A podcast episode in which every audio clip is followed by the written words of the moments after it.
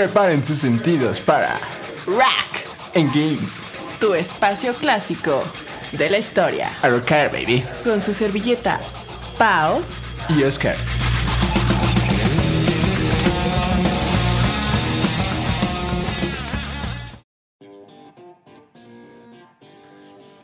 Buenas noches, mis queridos muchachones. ¡Oli! Aquí nosotros, el Oscar Bonnie Wapple y nuestra queridísima Paola Shin. ¿Cómo están, chicos? ¿Cómo están, muchachos? ¿Cómo estás, mi querida Pau? Yo súper bien, súper emocionada por el tema de hoy. ¿Cuál es el tema de hoy? Ronnie James Dio. Dio, como quieras decirle. En efecto, un poderoso, considerado uno de los mejores vocalistas de todos los tiempos. Uf, 100 de 100. ¿Y esto por qué salió, compañero? Porque estamos ahorita en, el, en la sección del glam, ¿no? Y escuchamos algunos de sus discos como solista y dijimos, esto es glam, esto es... Estos son los, ¿cómo le dijiste? Pionero, orígenes del glam, amigos. En efecto, mi querida Pau, y en la sección de videojuegos les traemos... ¿Cuál les traemos, mi querida Pau? El poderoso e icónico Zelda Ocarina of Time. Poderoso juego del chun, chun. 64. Increíble. Pues vamos a darle, vámonos, vámonos. Pues bueno, mis queridos muchachos, hablar de Dio es un poco difícil porque es, es sagrado para todos los metaleros y rockeros de todo el mundo. ¿O no, mi querida Pau? Sí, es ¿Cómo mi crush. Muy, muy guapetón. Un chamaco de 1.63. Es que lo más curioso que le estaba comentando aquí a mi compañero es que parece de esos rockeros de los 70s, tipo Rolling Stones, tipo más Black Sabbath, tipo de ese tipo de rock, ¿no? Rock puro, como tú le dirías, 60, 70s. Pero no sé, por su cabello, por su fisionomía, cómo se ve. Y luego escucho, escucho su voz, escucho sus discos y es como, ¿qué onda? Increíble persona. Ronald James, Ronald James Dio. ¿Sabes por qué Dio? ¿Por qué se puso Dio, Dio?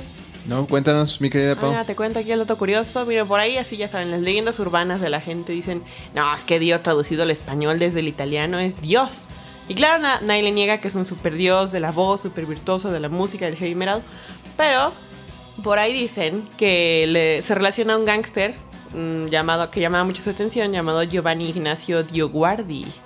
Entonces dijo, oh, suena bien padre. Y lo conocían como Johnny Dio y dijo, yo también lo quiero. Entonces se lo puso, se lo puso Dio. Se lo apropió. Pues bueno, este muchachón Guapo. Hermoso. guapo Virtuoso. comenzó con una banda con la que tenía influencia de los Beatles. ¿Cómo ves? Extremi- extremo, ¿no? ¿Qué? En efecto, nunca hablaremos de los Beatles desafortunadamente en este programa. y ¿Cómo se llamaba? Elf. Elf, bueno, tenía otro nombre, pero después se cambió solamente a Elf. Donde esta banda, que creen, fue descubierta por nada más y nada menos que Deep Purple, principalmente por Ian Pace y Roger Glover. Cuando los descubrieron fueron así de sí, vamos a grabarles un disco, producirlos pues. Así la banda fue que sacó su primer disco. Para luego, un poquito más tarde, el poderoso Richie Blackmore, a través de Deep Purple, casi qué casi se lo apropió porque dijo, de aquí soy. de aquí soy. ¿No? Entonces, y este, él hizo un proyecto independiente a Deep Purple, que se llamaba, ¿cómo se llamaba mi querida Pau? The Richie Blackmore's Rainbow. Rainbow, ajá, en efecto. Todo eso lo hacía. No tenía planes para hacer este giras ni nada, solo quería hacer este discos. Porque él estaba en Deep Purple, este Richie Blackmore. Pero a la mera hora se peleó, ¿no? ya lo habíamos contado. Y fue que decidió lanzarse con todo con, con Dio en el Rainbow. ¿Cómo ves, mi querida Pau? Uf, increíble. Pero también ahí se peleó con el Dio, ¿eh? También ahí tuvo el Richie sus cositas con el Dio. Y aquí en el chisme, amigo, ¿por qué? Porque esto lo dice Dio en varias entrevistas, que no le agradaba muchas cositas de Richie. Le aprendió mucho y de entre esas muchas cosas que aprendió, aprendió muchas cosas que no le gustaba de él como figura del metal. De él, de Tony Iommi, de a, a Ian Gillian, si mal no, me- no lo recuerdo. Que no le gustaba ver cómo acaban de tocar y se iban. Él era como de, bro, o sea, son tus fans, te debes a tus fans. Eh, no le gustaba ver a los fans desilusionados, les debía casi casi al amor. Les gustaba mucho convivir con ellos, pero pues bueno, amigos. Pero aún así, este, no me acuerdo, hace un buen vi una entrevista con, con y dice que le agradece enormemente a Richie Blackmore. Porque él prácticamente fue el que lo puso en la cima. O sea, sí, su voz fue el que lo, lo puso en la cima, considerado las voces de la voz, la voz más grande de todo el metal. Pero Richie Blackmore sí fue el que lo. Pues sí. Sí. Pues sí. Le dio todo el power. Pues bueno, con Rainbow, ¿qué disco sacaron, mi querida Pau? Solamente dos. Ay, ¿dos? ¿Esto es como mi examen o qué? Dos discos. Richie Blackmore's Rainbow. ¿Triunfé? Oye, me gusta el de Rising. Sí, Pero ese. fueron tres. Cuatro. Fueron tres, ¿no? Rising, el otro, On Stage Mm, y Long Live Rock and Roll. ¿No? Sí, gané. en efecto. Triunfé. Triunfé, amigos. En efecto, a mí la que más me gusta de todo Rainbow es la de Stargazer. Esa sí es un ralán. Raw On en el, en el Rising, ¿no? Está Sí, esa. ahí sí se ve cómo explota la voz este Dio. Es que su forma de cantar era muy, no sé, original. O sea, para la época que sacaron esos discos, los 70s, Uh, finales, me- mediados finales de los 70s, sí era algo muy diferente para todos los, los demás rockeros que cantaban, tipo así Zeppelin o Ian Gillian de Deep Purple. ¿Cómo ves, Pau? Creo que es algo que lo distingue mucho y es algo creo que, que tú me has dicho de es que en el glam todos escuchan igual y lo acepto amigos hay muchas bandas en el glam cantantes de glam que se escuchan igual en ritmo en voz en no sé cómo decirle no, no conozco esos tecnicismos pero Dio tiene una voz diferente virtuosa tiene no sé cómo se le dice a esa cosa de la voz que distingue de las otras Su tono. su tono. Su timbre, su timbre. Su timbre hermoso. Se, lo escucho a pesar de ser... Hay una cosa aquí, asunto entre grabaciones de disco y cuando lo escuchas en vivo que dicen que escucha diferente, que le echan diferente power. Ah, este, este tipo no. Este tipo no, o sea, tú lo escuchas en un... Justo compramos un disco de él llamado Sacred Hearts y... Dios mío, compañero, me, me hace llorar, me llega. En efecto, mi querida Pau, estoy de acuerdo, su voz es muy icónica. Parte del glam, o sea, todos los glameros siento que intentaron ya, pues, como agarrar su estilo, porque es virtuoso a- con un tono alto, pero sí, Dio sí tenía otro estilo, muy virtuoso. Digo, ¿qué pasó? Cuéntame, cuéntame. Luego de ahí se separó lo que mencionaba Pau de Rainbow Sí, para sí. irse a la poderosa banda con el icónico Tony Iommi. Black. Con Black Sabbath. Ya después de que corrieron a Ozzy Osbourne también. Claro. Es- el Dio creo que estuvo en puras bandas donde tenían broncas. Ajá, sí, nomás. Pero llegó por recomendación de la Sharon, ¿no? Sharon. Llegó por recomendación de, de la esposa. No sé si sigue siendo esposa de Ozzy Osbourne. Creo que sí. Pero se habían divorciado hace poco. Total que llega y graba con Black Sabbath. Ya lo habíamos comentado en otro programa, amigos, su llegada de Dio. Cuéntame, ¿qué, qué grabó con ellos? Porque también tuvo sus Dio Years. Hay una recopilación muy buena llamada The Dio Years. Eh, En efecto, grabó el poderoso álbum Heaven and Hell con la poderosa canción Heaven and Hell. Esa es la mejor canción para mí de Dio en Sabbath. Bueno, para mí, ¿no? También grabó el Mob Rules, Life Evil y el The Humanizer. Ay, también es buena la de Children of the Sea también es buena. Die Young. Muy buenas, muy buenas canciones. Sí, pero ahí como que cuando yo escucho a Black Sabbath con Dios, sí ya siento como que ya la- en los inicios del glam. ¿Sí? En Sí. efecto. Virtuosismo, virtuosismo. Sí, porque ya en esas épocas, cuando grabaron el Heaven and Hell fue en 1980. Entonces, ¿qué pasó en los 80s? Pues el glam entró junto con el heavy metal. Chan Que chan. era el heavy metal de los 80s sí suena un poquito glamero porque tenían todas esas influencias. Entonces ya con esta nueva sangre del Ronnie James Dio, el Tony Iommi con sus poderosos riffs y la voz virtuosa del Dio pues ya sonaban más Más ochenteros, más glameros. ¿Y luego qué pasó? Ay, ay, amigos, ya se fue. Sí, cuéntanos todo lo que viene. Después de The Humanizer, se fue. Dijo, adiós, me voy de ti para siempre. Y formó su propio grupo, obvio, llamado Dio. Pues claro, pues que más le hubiera pu- puesto de nombre Dio. Qué gran nombre, increíble. Debutando en 1983 con este discazazazo. Que este Dio, no sé si él, él formó parte en la creación de arte de sus álbumes, pero todos sus álbumes tienen unas portadas. Un arte hermoso.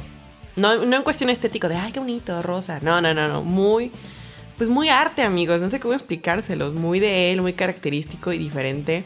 Debutando con Holy Diver, que también es una canción muy buena. Holy Diver, por favor, escúchenla. Entonces también aquí, aquí en este disco está la canción que te gusta, amigo mío. Rainbow in the Dark. Rainbow. Esa muy buena rola, muy buena. Mr. Rainbow in the Dark. Muy bueno. No, en serio, es que amigos, increíble canción. Increíble. Llegó a ser disco de oro también, ¿eh? Chécate. Y luego de ahí se fue como Gordon Tobogán. Shum. Shum. The Lost in Line, Sacred Heart, Intermission, Dream Evil, The Wolves, Strange Highways, Angry Machines, Inferno, Lost in Life. No, aquí se fue Shum, sacando un buen, un buen de álbumes. ¿Qué opinas? En efecto, mi querida Pau, también salió creo que en la película de Tenacious D. ¿Ah, sí? Sí, sale cantando una parte cuando este, el Jack Black es chiquito.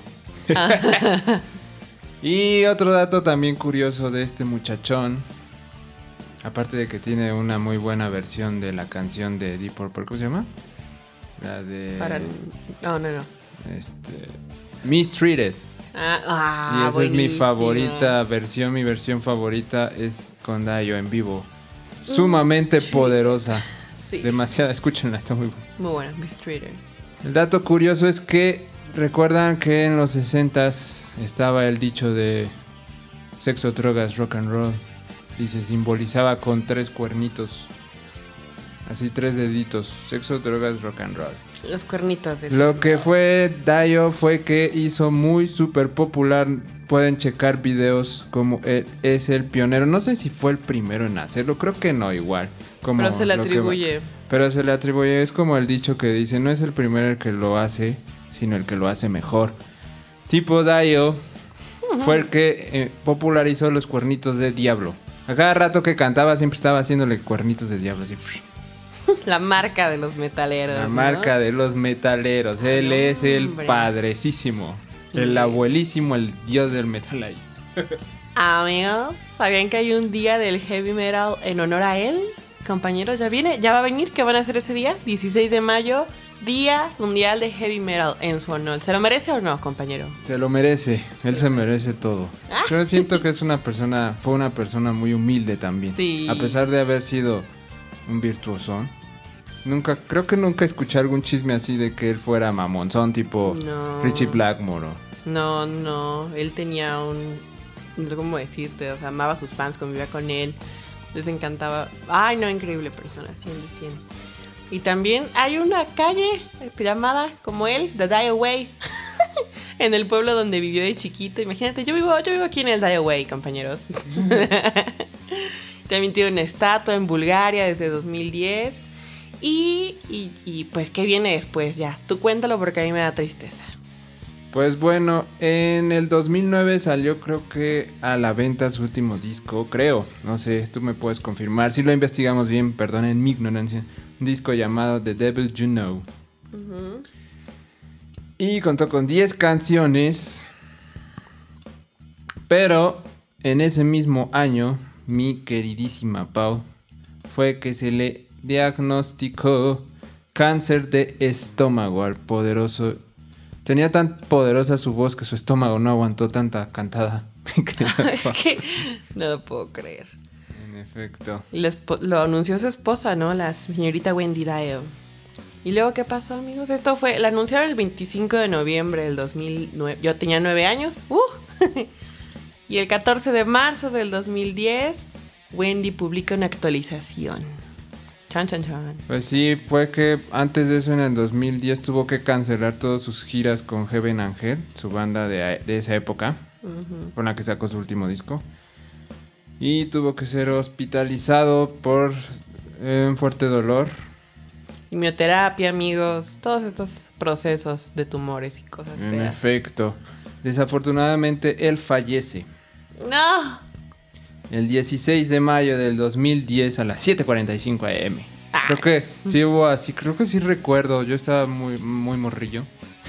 Pero sí pasaron, creo que videos de cómo la gente sí iba y exigía así de que nada más se juntó un buen de gente metalera a rendirle tributo a, a Dio. Muy triste porque se nos fue muy temprano. Creo que todavía pudimos haber tenido bastante de, de, de él. No, o no, mi querida Pau. Ay, no, ni me digas. O sea, las historias del momento de la muerte son tristes. O sea, Geezer Butler anunció, había amigos afuera de Dio esperándolo. Luego ya dejaron con Wendy para darle su último adiós. Tonya Yomi escribió que el hombre con la voz mágica es una estrella entre las estrellas, un verdadero profesional. ¡Ay, qué bonito! Igual, igual creo que Richie Blackmore escribió algo así, la vo- el voz de Ángel, algo así, recuerdo. Ajá.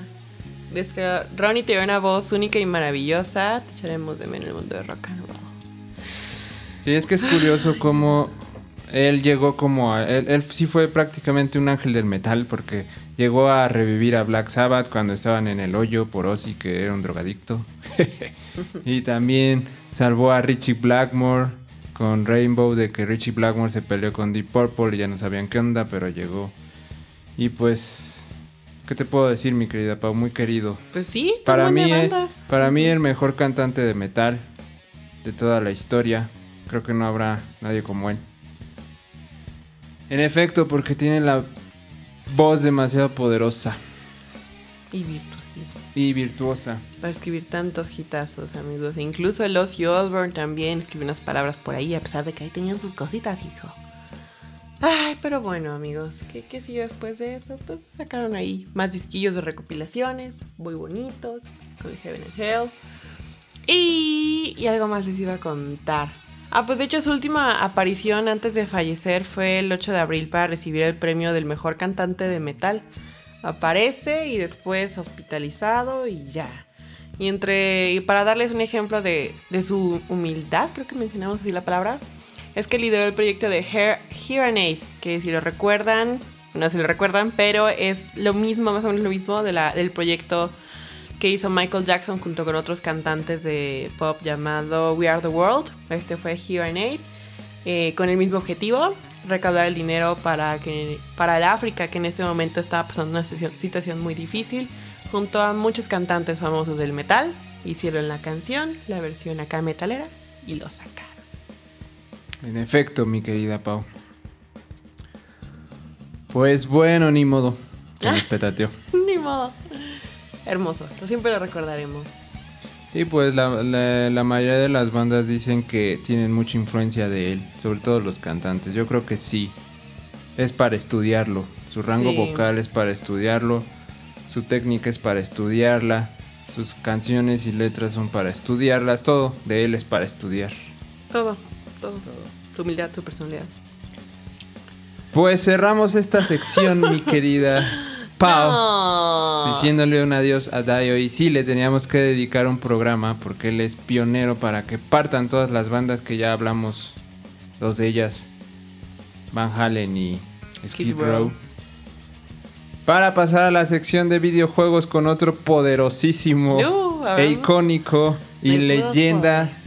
De los videojuegos. ¿Cuál es el Zelda Ocarina of Time? Uh. Uy, novios. Uh. Uy, ese juego ya viejito, pero, Pero buenísimo, muy Buenísimo. bien. Amigos, nos echaremos tres programas enteros hablando del mundo de la, la Legend of Zelda. Que no se cae en los videojuegos, tiene una super historia. Ah, como, como le dirían algunos, el iceberg de la Legend of Zelda, que de arriba está así, ah, los videojuegos, y abajo tiene toda una serie de curiosidades, datos, historias, leyendas. No, muy, muy buen hecho, muy buen juego. sí, hablar de él a profundidad es muy difícil. Sobre todo también necesitas tener mucho conocimiento de él. Uy, Así, creo que sí, perdonen nuestra ignorancia, pero no, no sabemos todo, todo, todo a fondo. Lo que sí sabemos es que lo jugamos y yo lo acabé como 5 o 6 veces. y hasta hace poquito lo acabé otra vez con Pau. Bueno, ella se lo acabó, pero yo guiándola. Sí, amigo, yo no sé matar a los malos. Un juego de 1998, mi querida Pau. Yo tenía 7 años y todavía recuerdo ese comercial donde decía encontrarás las piedras y mis tíos me molestaban porque me decían que me iba a desvelar jugándolo, me iba a enviciar. Mis tíos fueron los que me lo enseñaron prácticamente. Ellos también se enviciaron con, esos, con ese juego, con el Ocarina y con el Majora's Mask. Ay, Y no. con el comercial icónico, búsquenlo, está en YouTube ese comercial. YouTube. Pues bueno, aquí parte la historia de Link, un muchachillo que vive con los... Hermoso. Yo te digo con los kokiri del bosque, muchachito. Y un día llega una, una hadita, Navi. Una Navi. Que lo mandó el Deku Tree. El árbol mágico supremo del bosque. Y le dice, ve a despertarlo, él es el héroe, él es el héroe de los tiempos, del tiempo. Va a despertarlo que nos va a salvar a todos del mal, de Ganondorf. En efecto, mi querida Pau. Pues va, lo levanta, Pues, se lo, lleva. levanta, se lo lleva. Y órale, vámonos a salvar el tiempo. A todos los templos. ¿Cuántos son en este Ocarina? ¿Tres? Mm, ¿Cuatro? No, como que tres, cuatro. Lo acabamos... lo Por parte de, de niño tenemos tres templos. Y luego saca la espada el del templo... Permíteme, Pau. tiempo. No. El templo del Deku. Buena canción, Roland. Deku Tree. El templo de los Gorons. Ese, ese también es muy bueno. Con el Dodongo's Cave. Así se llamaba. Con los Gorons, con- donde te haces amigo del Goron. Te Ah, dice sí. brother. Parece el rey. Goron. ¿Cómo se llamaba? No me acuerdo. Yo tampoco.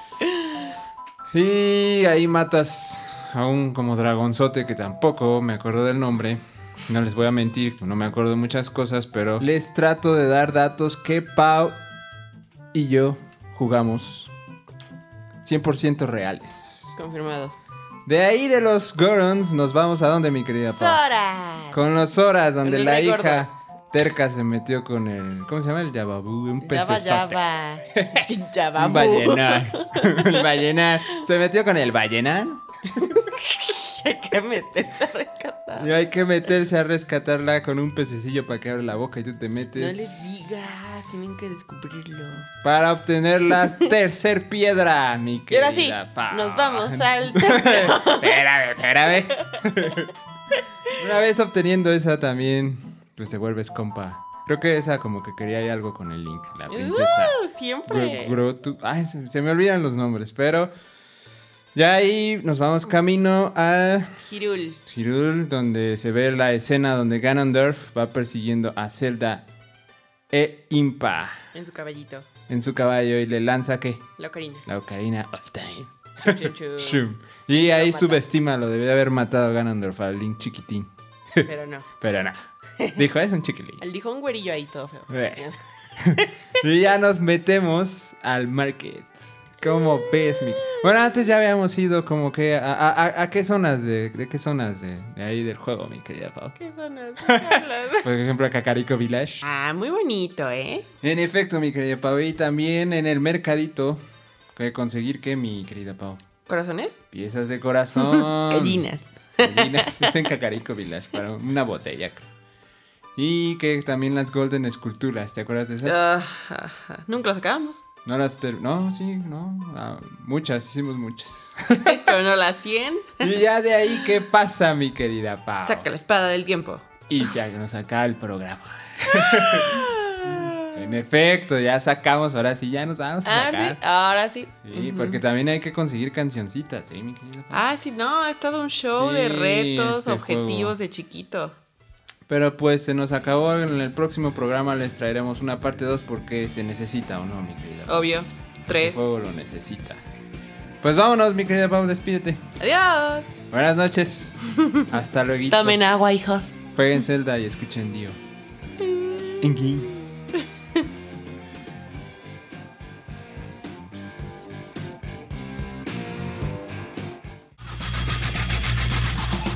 Esto fue Rack. En games.